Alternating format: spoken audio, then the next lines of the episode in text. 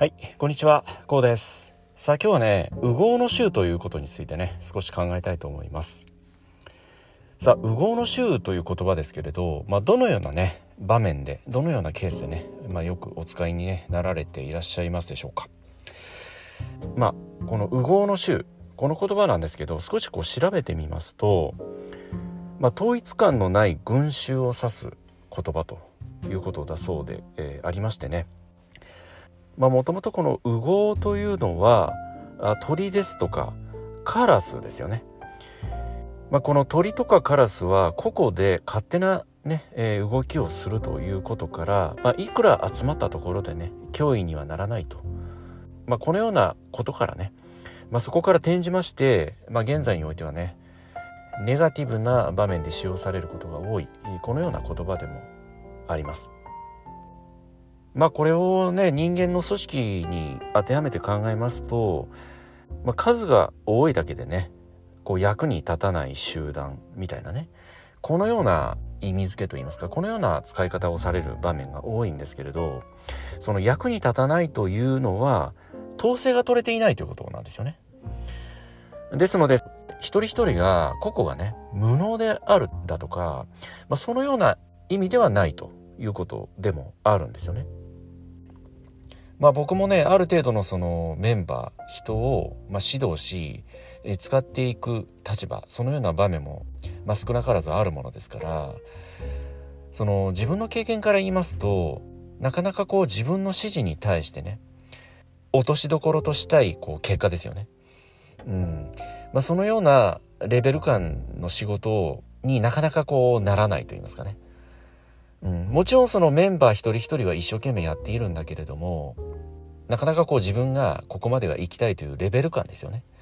えそういった域に達することができないといったこういった場面って非常に多いんですよね。うん。まあそれでもまだねその一人一人が一生懸命やってくれているというまあそういった感謝はもちろんあるんだけれどもまあ時にはねその一人一人のまあそのレベルの低さというのを非常に感じることがあるんですよね。まあそれはどういうことかというと、いわゆる、まあ、指示待ち人間なんて言葉ありますよね。うん。まあその自分がね、これをこのようにしといてくださいねと、いったこの指示を出しますよね。その指示が、まあ例えば自分としては10だとするじゃないですか。その10に対して、えその人は一生懸命やってくれたんだけれども、1、2、3、4、5、6の段階ですよね。まあ6のレベルであると。まあこのような場面って結構多いんですよね。まあそのような時にこのある意味での右往の衆といった言葉がちょっとね頭をよぎる時があるんですよね。まあそれはなぜかというとまあ人それぞれねえ職業なりお仕事があるかと思うんですけれど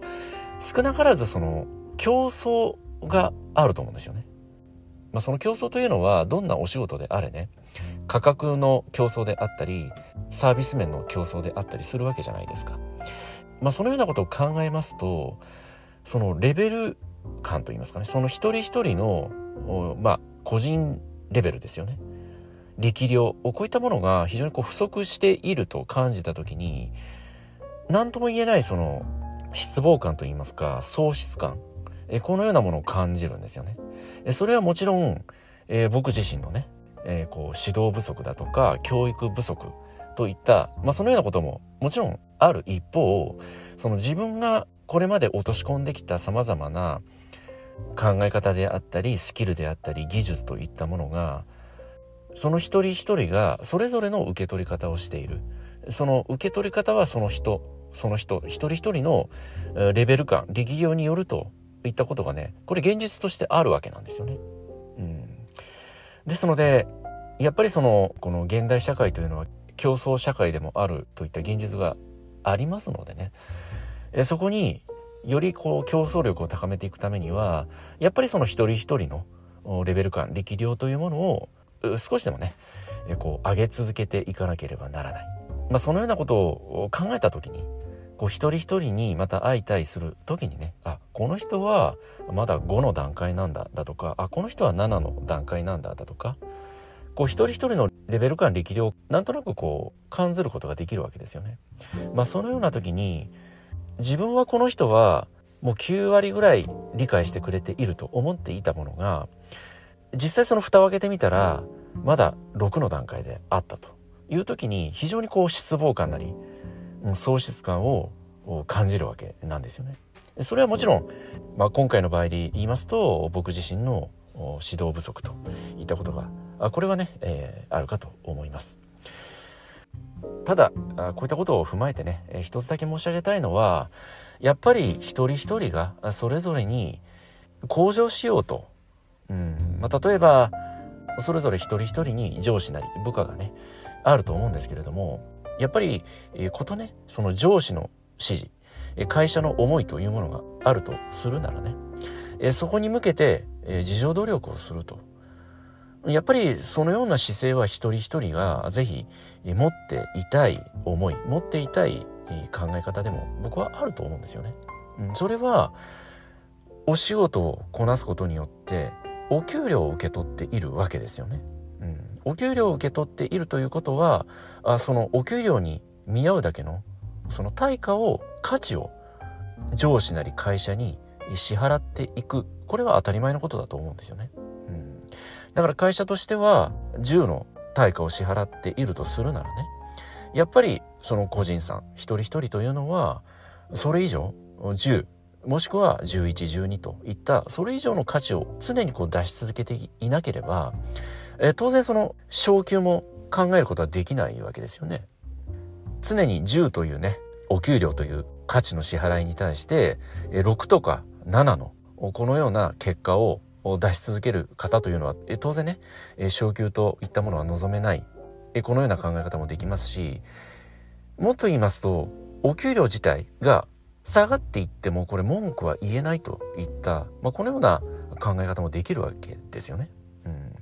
で少しこう厳しい話にはなるんですけれどもやっぱりその上司なり会社が求める10という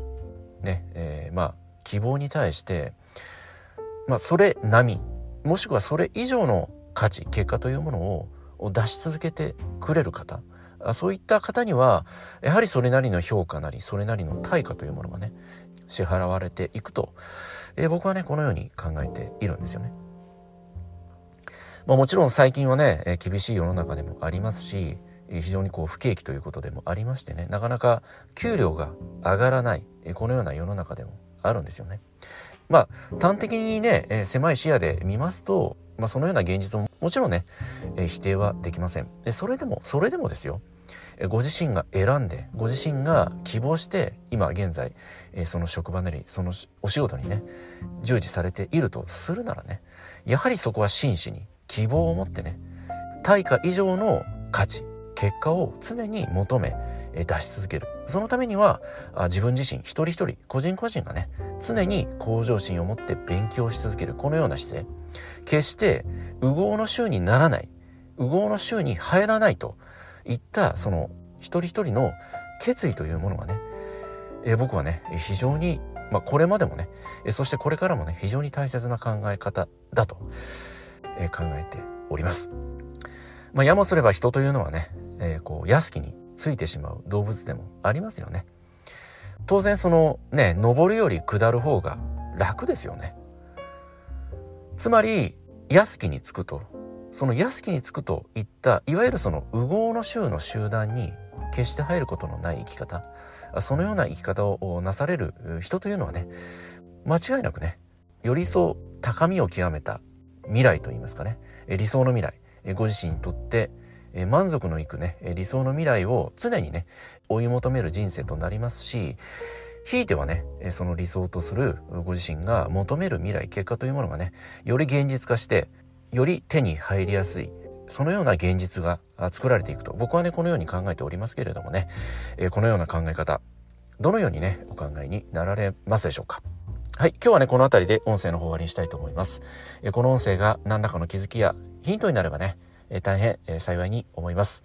ではまた次回の音声でお会いいたしましょう。ありがとうございました。